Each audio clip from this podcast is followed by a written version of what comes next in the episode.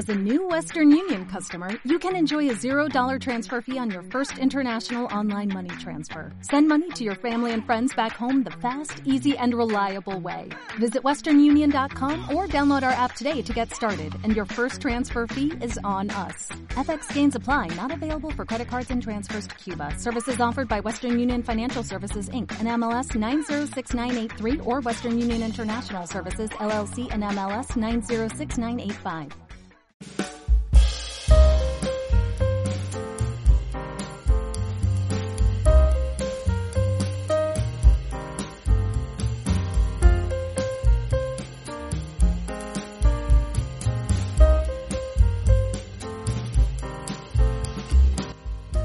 Hola, hola y bienvenido a Artículos Libertarios, el espacio donde narraremos textos de los más prestigiosos medios liberales de todo el mundo.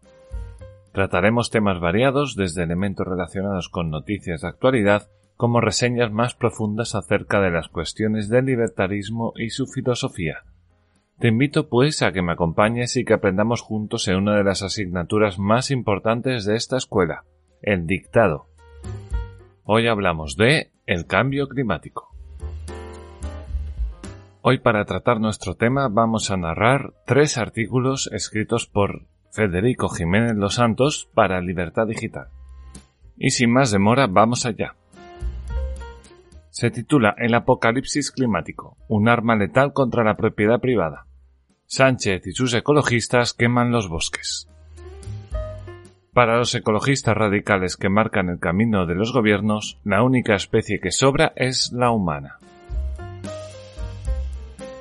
El apocalipsis climático que a propósito de cualquier noticia desde el tiempo a la violencia familiar, proclaman prácticamente todos los medios de comunicación y exhiben los gobiernos como argumento supuestamente científico avalado por la ONU, para justificar cualquier política económica es una conjetura científica, no probada, que empieza por negar la historia misma de la ciencia, que no admite como científico ningún dato que no esté sujeto a continua comprobación, debate, matización o incluso anulación.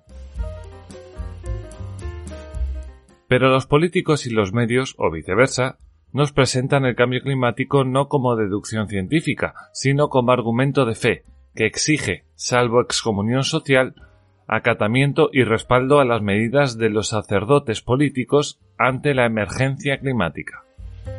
El cambio lo han proclamado ellos, la emergencia climática también, y las medidas, como únicas posibles, las han decidido ellos.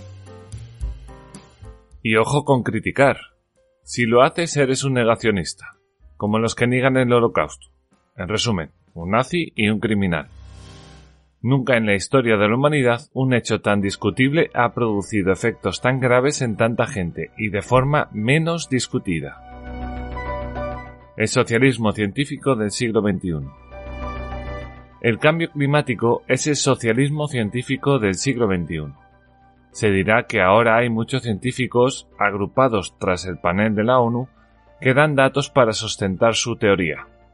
Pero también hubo científicos, mejor informados que Marx, que percibieron los cambios de la sociedad industrial y el capitalismo de la época, señalando sus efectos negativos en diversos sectores, desde el abandono del campo a la crisis familiar. Pero de ello no dedujeron la necesidad de acabar con la propiedad privada e instaurar el comunismo. Hoy hay científicos que niegan la gravedad del cambio o que discuten la idoneidad y eficacia de las medidas contra él. Pero como pasa desde 1848, son considerados gente insensible al sufrimiento ajeno. ¿A qué sufrimiento? Al del planeta. Porque cambio climático, sensibilidad social y militancia ecológica van de la mano. Y para resumirlo, cualquier escolar debe repetir, so pena de suspenso, que le preocupa salvar el planeta. El culto a la Tierra es una tradición religiosa ancestral, que casi desapareció justo en la época de Marx, la de la Revolución Industrial. Hoy, los sacerdotes de la Pachamama son influencers, youtubers, periodistas y políticos que esgrimen evangelios científicos contra los incrédulos y si los incrédulos son científicos profesionales se les amordaza. Las miserias del mundo científico y universitario han quedado tan en evidencia a cuenta de la COVID-19 que sorprende que haya tanta gente y tantos medios que muestren un asentimiento absoluto a las medidas económicas para parar el cambio climático, dando por indiscutibles ese cambio y ese paro. Pero así es. Lo que convierte el apocalipsis climático en peligro mortal para la propiedad privada es la autoridad moral de que se invisten sus defensores. Se puede impedir la caza, la pesca, el pastoreo y todas las costumbres del mundo rural. Pero si es para salvar el planeta, ¿qué egoísta las discutiría?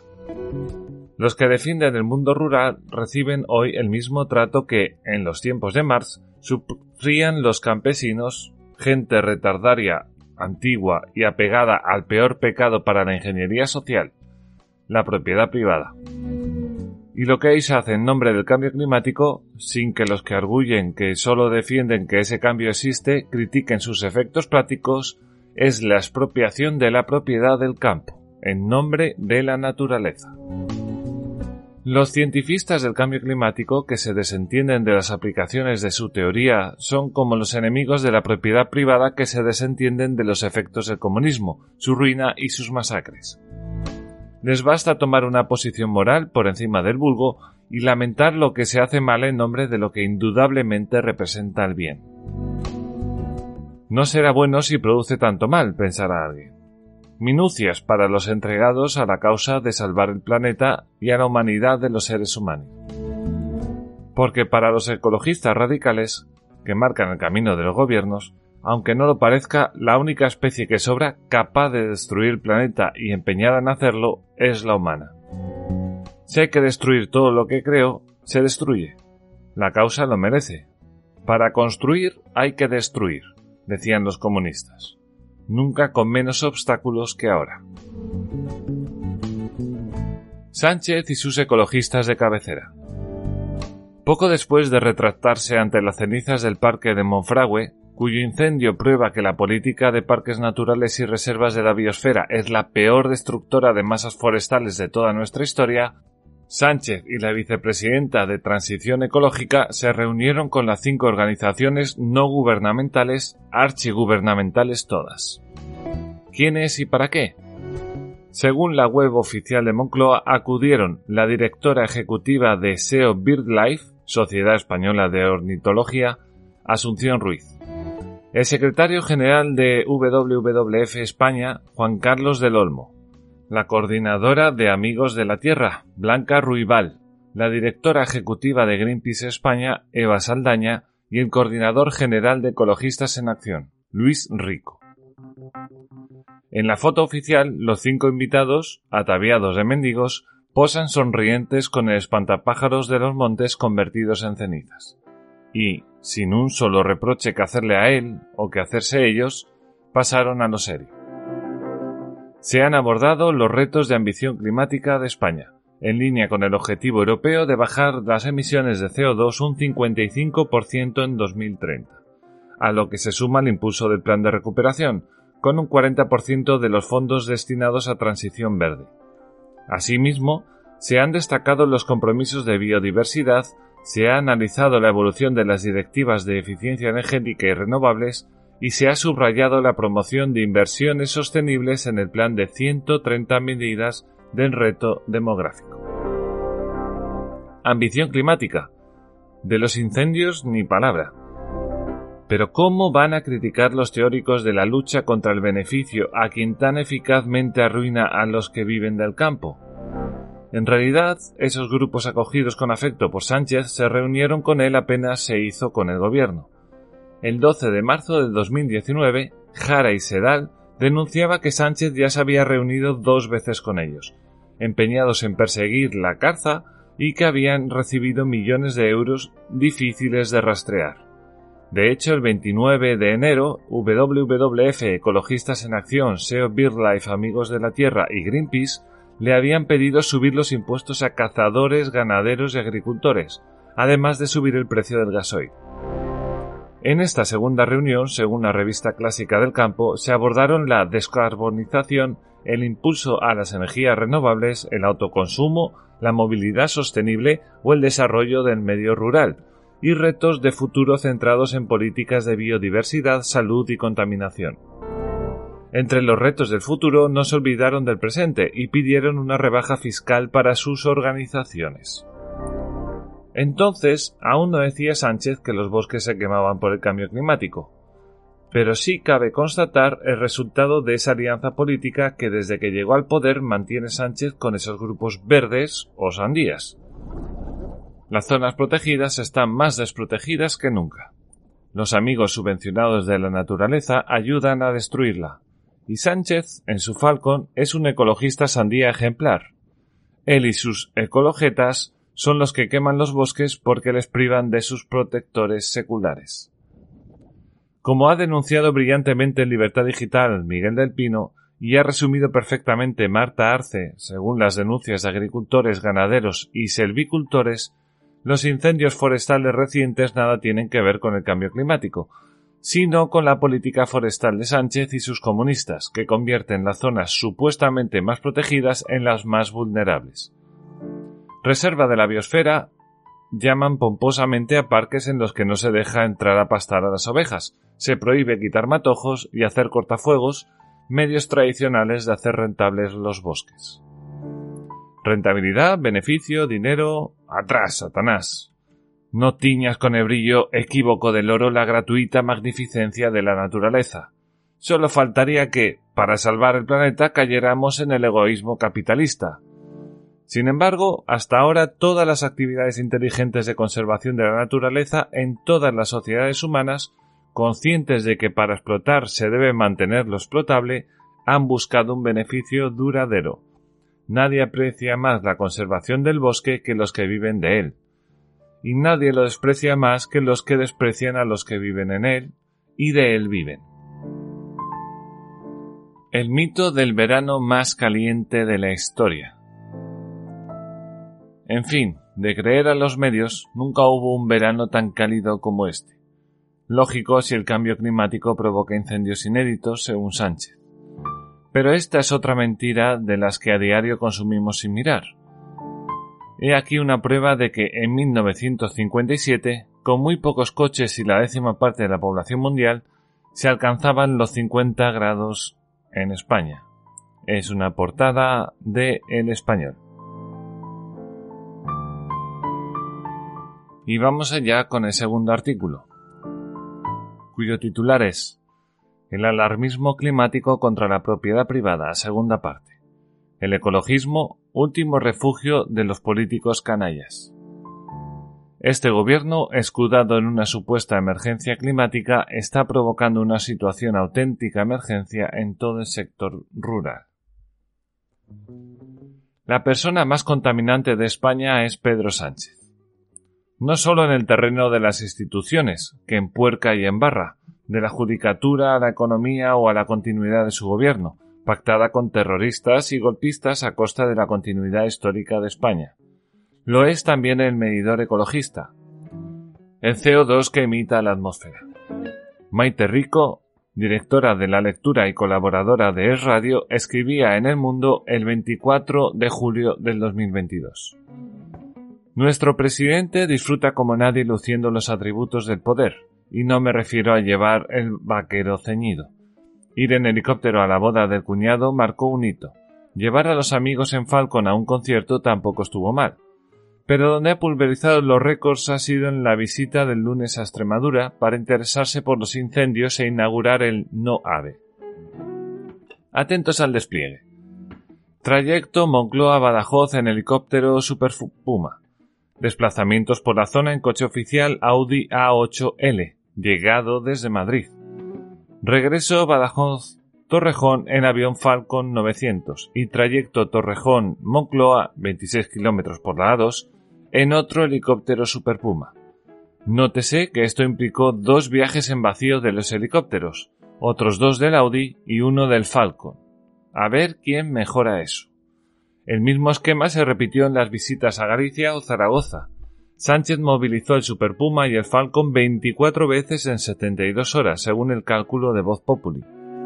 El helicóptero gasta unos 600 litros de combustible por hora y el avión 1300. y contaminan. Mucho. Greta llora. Vuelve a escribir Federico. Naturalmente, Greta no llora, salvo que cobre.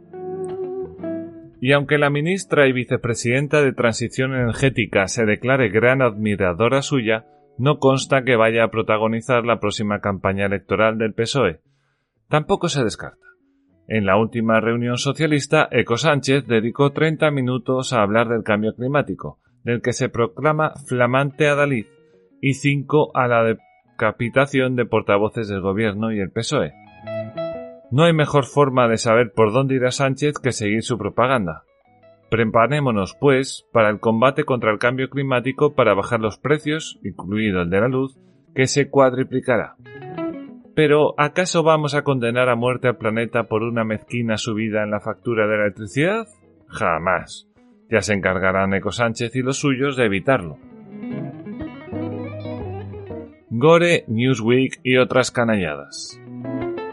El derroche en aviones, helicópteros y coches oficiales del gobierno socialcomunista no tiene parangón en nuestra historia democrática.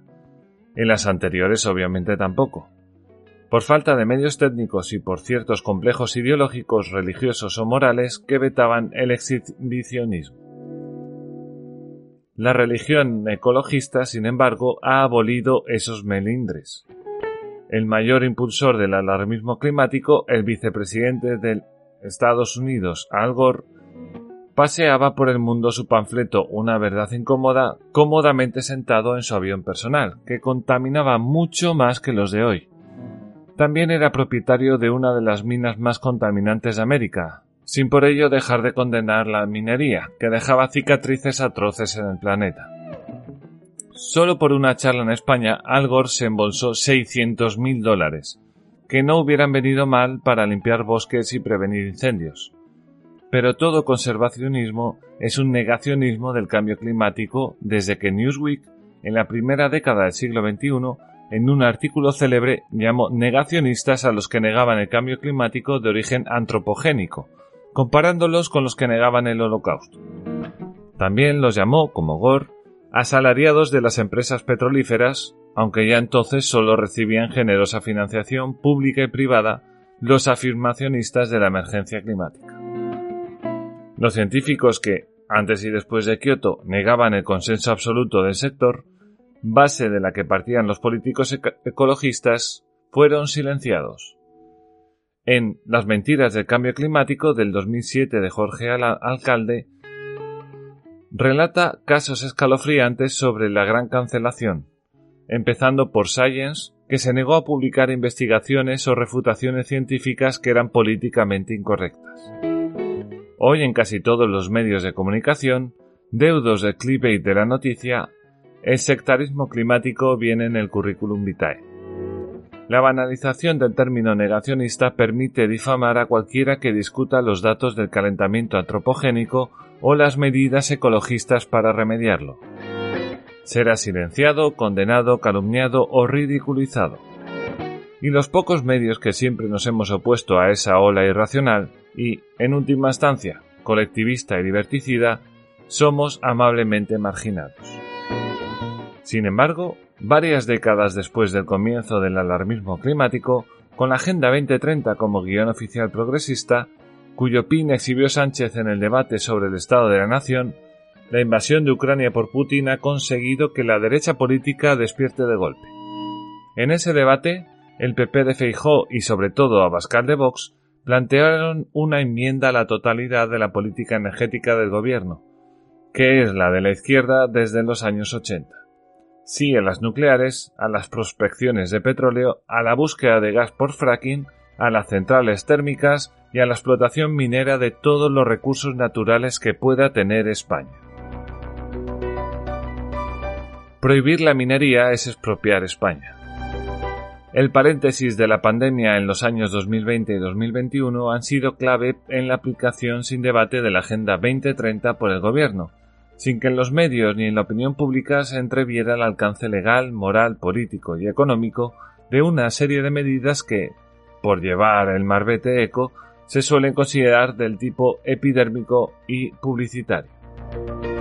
Al llegar la crisis de precios de la energía, agravada, no creada, por la invasión de Ucrania, muchos se han caído del guindo de la desinformación o del desinterés, porque bastantes problemas graves afrontaban a diario como para preocuparse por la propiedad del suelo y el subsuelo nacionales.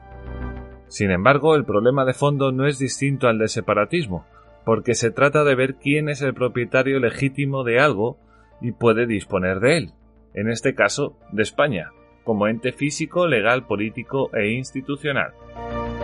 Si el suelo y el subsuelo de España es de los españoles, el gobierno, aupado en una escuálida minoría parlamentaria y ocultando o camuflando sus actos, no puede privar del beneficio que la explotación de sus recursos naturales reporta a sus dueños, que son los ciudadanos, sujeto político de la soberanía nacional que no puede enajenar ningún gobierno. Menos aún si se actúa con la excusa nebulosa del cambio climático, que nada afecta a la prospección petrolífera, gasista o minera. Se prohíbe por si acaso se contamina, pero antes se roba o expropia a sus dueños el área explotable. Y se hace por una serie de manías y supersticiones ideológicas que no resiste el menor análisis y que, por otra parte, el gobierno interpreta a capricho. Un ejemplo. La política oficial en materia de energía apuesta por la energía verde, el Parlamento Europeo declara la energía atómica y el gas energías verdes. Y el Gobierno se niega a admitir la recomendación de usar esas energías para evitar la dependencia del gas ruso. Paralelamente, se niegan las restricciones del 15% en el uso del gas propugnadas por la Unión Europea e inspiradas por Alemania. O sea, que Sánchez acata las resoluciones y exhibe el símbolo de la Agenda 2030, evento celebrado a la sombra de Xi Jinping, y que supone el encarecimiento de la energía y el empobrecimiento paralelo de los países europeos y occidentales que acepten sus dictados. Los pobres pagan la satisfacción moral de los ricos. Esto se hace en nombre siempre del cambio climático, cuyo origen sería el hombre y cuyo remedio también sería suyo. Sin embargo, solo el 10% de los países que emiten CO2 acepta estos dictados ideológicos de coste tan gravoso. ¿Por qué, pues, se imponen a trabajadores y propietarios españoles si el efecto sobre el planeta, caso de existir, sería insignificante? La respuesta es sencilla, porque se trata de un ataque deliberado a la propiedad privada de la gente humilde, dejando fuera a los millonarios que, como Bill Gates, son los primeros en especular con un futuro en el que los gobiernos prohibirían la carne y recomendarían sus hamburguesas verdes. Las grandes compañías y fondos de inversión quedarían en principio al margen de este intervencionismo estatal, que ataca a la pequeña propiedad y al comercio. El intervencionismo arrastraría finalmente a todos, pero el primer destrozo se daría en la base, donde masas de indigentes se verían empujadas a la invasión de la propiedad ajena por políticos de izquierdas. Esto no es futurible. Está sucediendo ya en la Argentina, donde el control cambiario supone la incautación de los dólares de los ciudadanos, y donde el sindicalista favorito del Papa, un indeseable llamado Grabois, que pertenece a un discaterio vaticano, anuncia que correrá la sangre de los gauchos y las gauchas, es decir, que está dispuesto a matar, y que hay que saltar los hilos de grano que esperan a que se fije el cambio del dólar para vender lo que se pueda. Robar y matar. He ahí el mensaje evangélico del Papa que, a través de su monaguillo sindical, bendice la violencia contra la propiedad, siempre que la ejerzan las mafias sindicales socias de los Kirchner, las cuales, amenazan de muerte o con saqueos y se manifiesta en la calle a favor del gobierno. En realidad, para asegurar las decenas de millones de dólares que controlan a través de los planes sociales, subvenciones sin control de las que la mafia sindical o se queda un 20% o no las comparte. El campo no es el gobierno. Todos los ataques a la libertad empiezan por la propiedad privada, y los ataques que sufre el mundo rural en nombre del cambio climático son el modo de legitimar lo ilegítimo y después de legalizar lo que se debería ser ilegal. Ya vimos en la entrega anterior cómo las bandas ecologistas aliadas de este gobierno se permiten decidir las fuentes de energía que podemos usar o no. ¿Y quiénes son esos pelanas de pelanas vestidos? ¿Quién les ha dado poder para decidir el destino de propiedades agrarias o ganaderas, de costumbres seculares que han mantenido un ecosistema en el campo español? Nadie. Es urgente desenmascarar a estos farsantes y sus socios de este gobierno, que, escudado en una supuesta emergencia climática, está provocando una situación de auténtica emergencia en todo el sector productivo rural. Son ellos los que destruyen el equilibrio ecológico y los que vacían el campo. Cobran millonadas por asesorar cómo eliminar lo que dicen defender. Y es natural, no hay forma de encontrar a un ecologista que no sea socialista. El problema de los medios. A mi juicio, el problema de los sectores que salieron a la calle en la gigantesca manifestación del campo es que no ligan sus reivindicaciones con la propiedad privada como fuente de legitimidad frente al gobierno, también que los medios son ciegos y sordos a los problemas reales del campo, porque los periodistas son de izquierdas y no saben dónde cae. Los que nacimos en la España rural, más o menos poblada, ni vacía ni vaciada, somos una minoría que gracias al aumento en las expectativas de vida no vamos a extinguirnos por pronto. Pero la sensibilidad acerca de los animales no es la misma. Los urbanitas ven en ellos mascotas. Hay más perros que niños en Madrid. Los que venimos del campo vemos peligro o ayudas laborales. Nuestra relación, sea amistosa u hostil, es la tradicional. La posmoderna es deudora de los dibujos animados y los cuentos amables, nada de Perrol o Andersen, cuyos relatos inducían a la prudencia en el niño mediante el terror. Hay, por tanto, dos caminos que transitar ante el cambio climático, el de los conceptos y el de la comunicación. El primero hasta ahora está confuso. Necesita desbrozar el problema de los precios. El segundo está casi por estrenar, llevar a los periodistas al campo. Pero ante todo hay que entender que se trata de un problema político, de relaciones de poder, de ideas sobre la libertad o la servidumbre de la sociedad, que puede ser dueña de lo suyo y de sí misma o estar enajenada a un gobierno que administra el apocalipsis por decreto ley. De ello trataremos en la próxima entrega. Y vamos allá con el tercer y último artículo de esta serie sobre el cambio climático escritos por Federico Jiménez Los Santos. El tercero reza así. El alarmismo climático contra la propiedad privada, capítulo 3. El cambio climático solo funciona como miedo a lo desconocido. El alarmismo climático se ha convertido en los Estados Unidos, cuna de todos los fenómenos neocomunistas, en un rasgo ideológico de la nueva izquierda. Entre comillas, empieza. Alrededor del año 2030, en 10 años, 250 días y 10 horas, estaremos en una posición en la que desencadenaremos una irreversible reacción en cadena más allá del control humano que probablemente conducirá al fin de nuestra civilización tal y como la conocemos. No quiero que tengas esperanza, quiero que entres en pánico. Cierro comillas. Así habló Greta Thunberg en Davos, en enero del 2019, a los políticos y millonarios allí sentados, que quizás se pusieron en pie para aplaudir a ese símbolo de lo que ella llama cambio de nuestra civilización tal y como la conocemos. Lo es, desde la Cruzada de los Niños, que acabó en la muerte y cautiverio de decenas de miles de adolescentes camino de Jerusalén, nunca se ha prestado tanta atención a un mensaje tan emocional, contradictorio y estúpido. Pero en las películas de terror nada da más miedo que los niños, así que para provocar pánico, la Carrie de las coletas estaba bien elegida. Profetisas, zumbadas y políticas irresponsables. Nadie reparó en la primera imprecisión con la que la joven con TOC y sin el bachillerato terminado ornaba la precisión matemática de su profecía, alrededor de. Y con tal inseguridad, ¿se pueden asegurar las horas y minutos que nos quedan? Evidentemente no. Pero una cría que se supone que representa el planeta en calidad de zombie puede pasar en un segundo de alrededor de a precisar los días que nos quedan de civilización y alrededor debemos añadir el probablemente, que alguien puso para darle barniz científico a la profecía. Resultado, más imprecisión. Tampoco sabemos nada de la reacción en cadena, ni de quién pierde el control sobre el clima.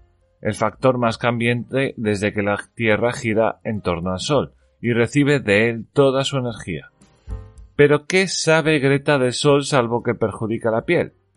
¿Qué sabe de las manchas y cómo afectan al clima según las tesis de Svensmark?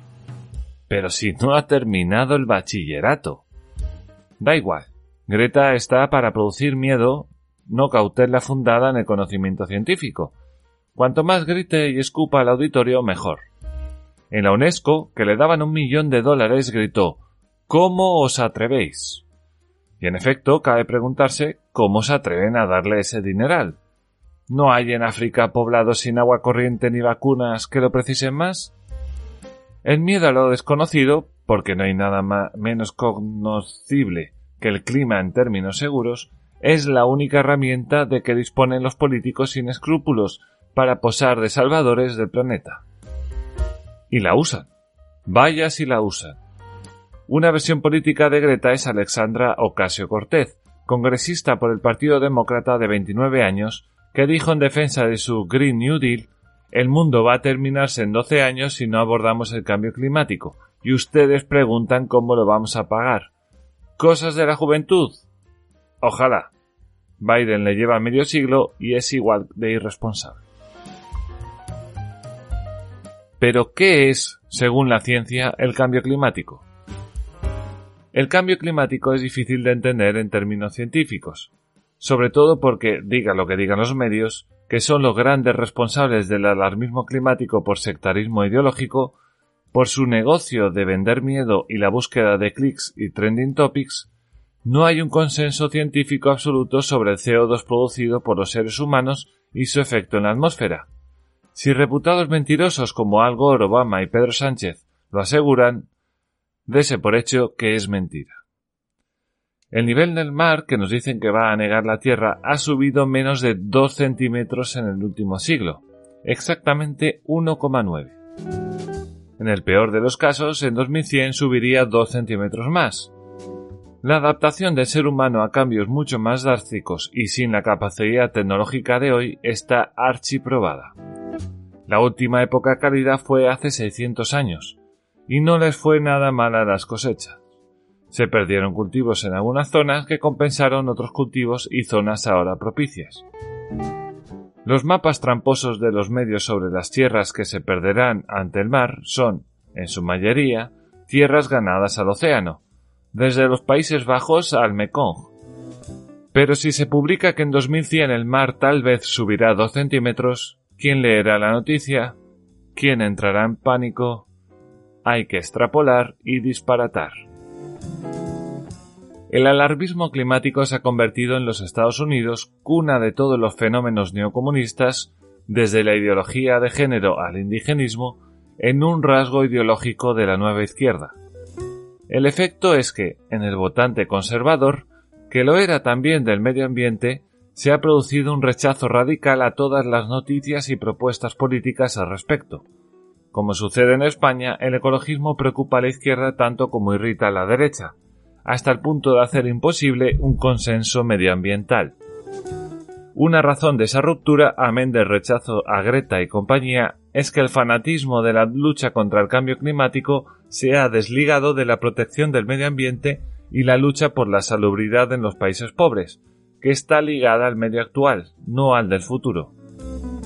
La mitad de las muertes por contaminación se producen por falta de higiene dentro de los hogares. Mueren siete veces más personas en el mundo de frío que de calor, por falta de calor en las casas. Pero eso no es noticia. La muerte por golpe de calor sí, y ya se encargarán los medios de ligarla al cambio climático. Aparentemente nada tiene que ver el aumento de una milésima de grado al año en la temperatura del planeta, que es lo que es científicamente real e indiscutido, con el golpe de calor en una obra o en un hogar. Da igual, la prensa se encargará de asociarlos. Más calor, el cambio climático. Más frío, el cambio climático. Si el efecto invernadero del CO2 calienta la atmósfera, ¿cómo puede provocar frío? Un presentador de televisión lo aclaró ante el volcán de La Palma. Entre todos estamos volviendo loco al planeta. 60 años antes, en la última erupción, ¿qué hicieron sin coches ni gases para volverlo tarumba? Entonces, dirán, la actividad del volcán era normal, no como ahora. Y la culpa es del desarrollo capitalista. El desarrollo capitalista mejora el medio ambiente. Sucede que el crecimiento económico, hijo del desarrollo capitalista, es el que, en España como en todo el mundo, ha mejorado radicalmente la higiene, la salubridad y la expectativa de vida. Ha acabado con los focos de contaminación en chozas y casas, antes unidas a los establos, ha llevado el agua corriente y las alcantarillas a los pueblos y aunque sigue provocando contaminación al consumir combustibles fósiles, ya no son excrementos de vaca o maleza de la selva, sino electricidad. Por la experiencia en todo el mundo, desde la revolución industrial, hay que lograr un equilibrio entre el desarrollo económico y medio ambiente, que es lo que conviene a todos. Pero un equilibrio de este tipo es incompatible con el apocalipsis climático. Si vamos a morir, ¿para qué mejorar? Solo los pobres no están de acuerdo. Los ricos sí, porque el ecologismo es superstición de países ricos. Los países pobres y los más poblados, como China e India, no cumplen ni piensan cumplir los acuerdos sobre el clima. Y si la gran mayoría de los habitantes del planeta no cumplen ese proyecto disparatado de suprimir la mitad de CO2 que vierten los humanos a la atmósfera, ¿por qué imponer a la economía de la Unión Europea y los Estados Unidos, que dicen que cumplirán, aunque no lo pueden hacer, un acuerdo como el de los como el de París, que arruina a sus habitantes? Aunque las cifras de esa ruina las tratamos en otro capítulo de esta serie, ¿cómo pudo Biden, al llegar al poder, anunciar un gasto público para combatir el cambio climático de 2 billones de dólares, 500 mil millones anuales? Y todo para lograr una disminución de 4 grados centígrados en la temperatura del planeta en 2100, y solo en el caso de que se mantuviera ese ritmo de gasto hasta entonces, que es imposible. Evidentemente porque los medios de comunicación han inducido a tal pánico, tal régimen de terror en la opinión pública, que un político puede predicar la ruina sin perder votos. El origen alemán del alarmismo climático. El primer alarmista climático fue Noé. Es lógico, pues que fuera en la tierra de Lutero, artillero de la Biblia, donde apareció la primera revista que proclamó en su portada Die Clima Catástrofe, con la catedral de Colonia semi-hundida en un inmenso lago gris. Era una apelación sutil a ese episodio bíblico al que dedicó capítulo aparte porque el diluvismo me parece el antecedente directo del ecologismo actual.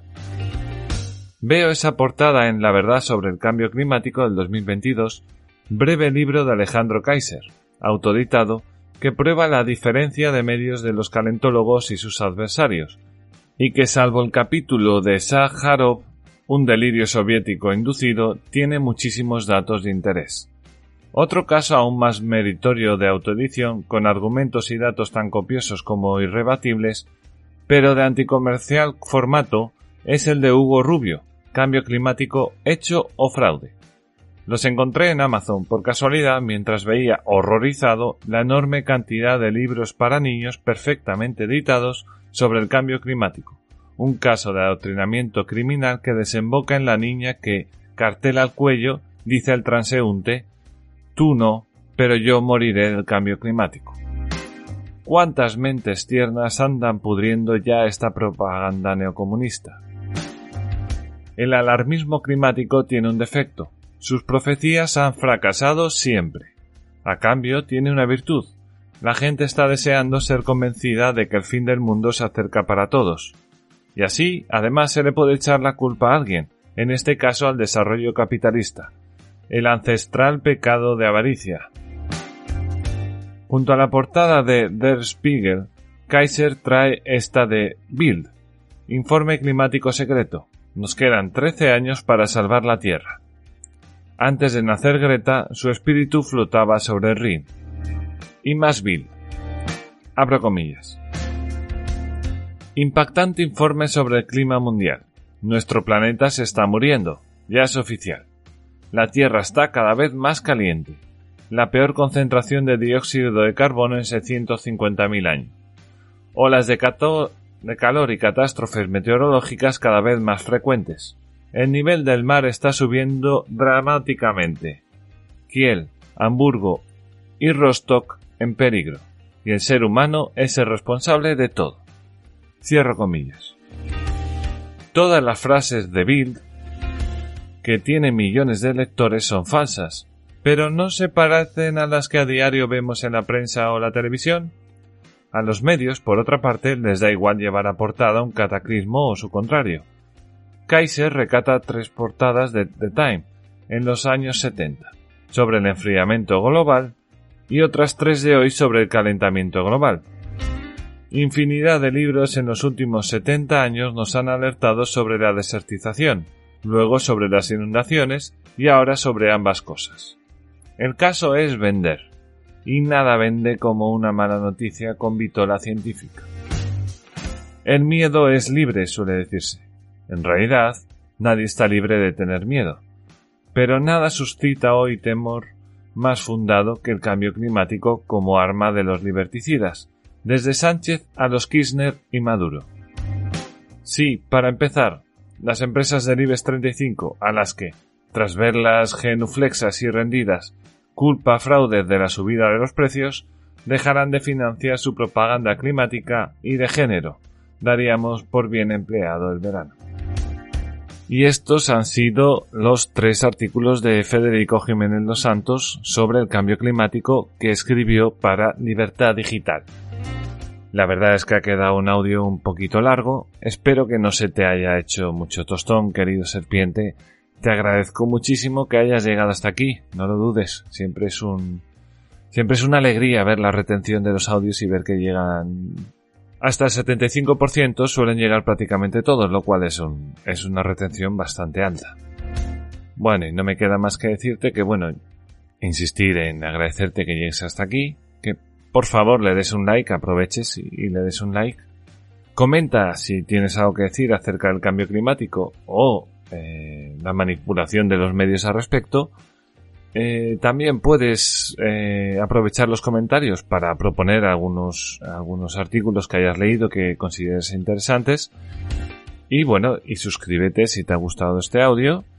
Y no tengo mucho más que decirte, salvo reiterar mi agradecimiento y decirte que nos escuchamos en el siguiente. Chao, chao.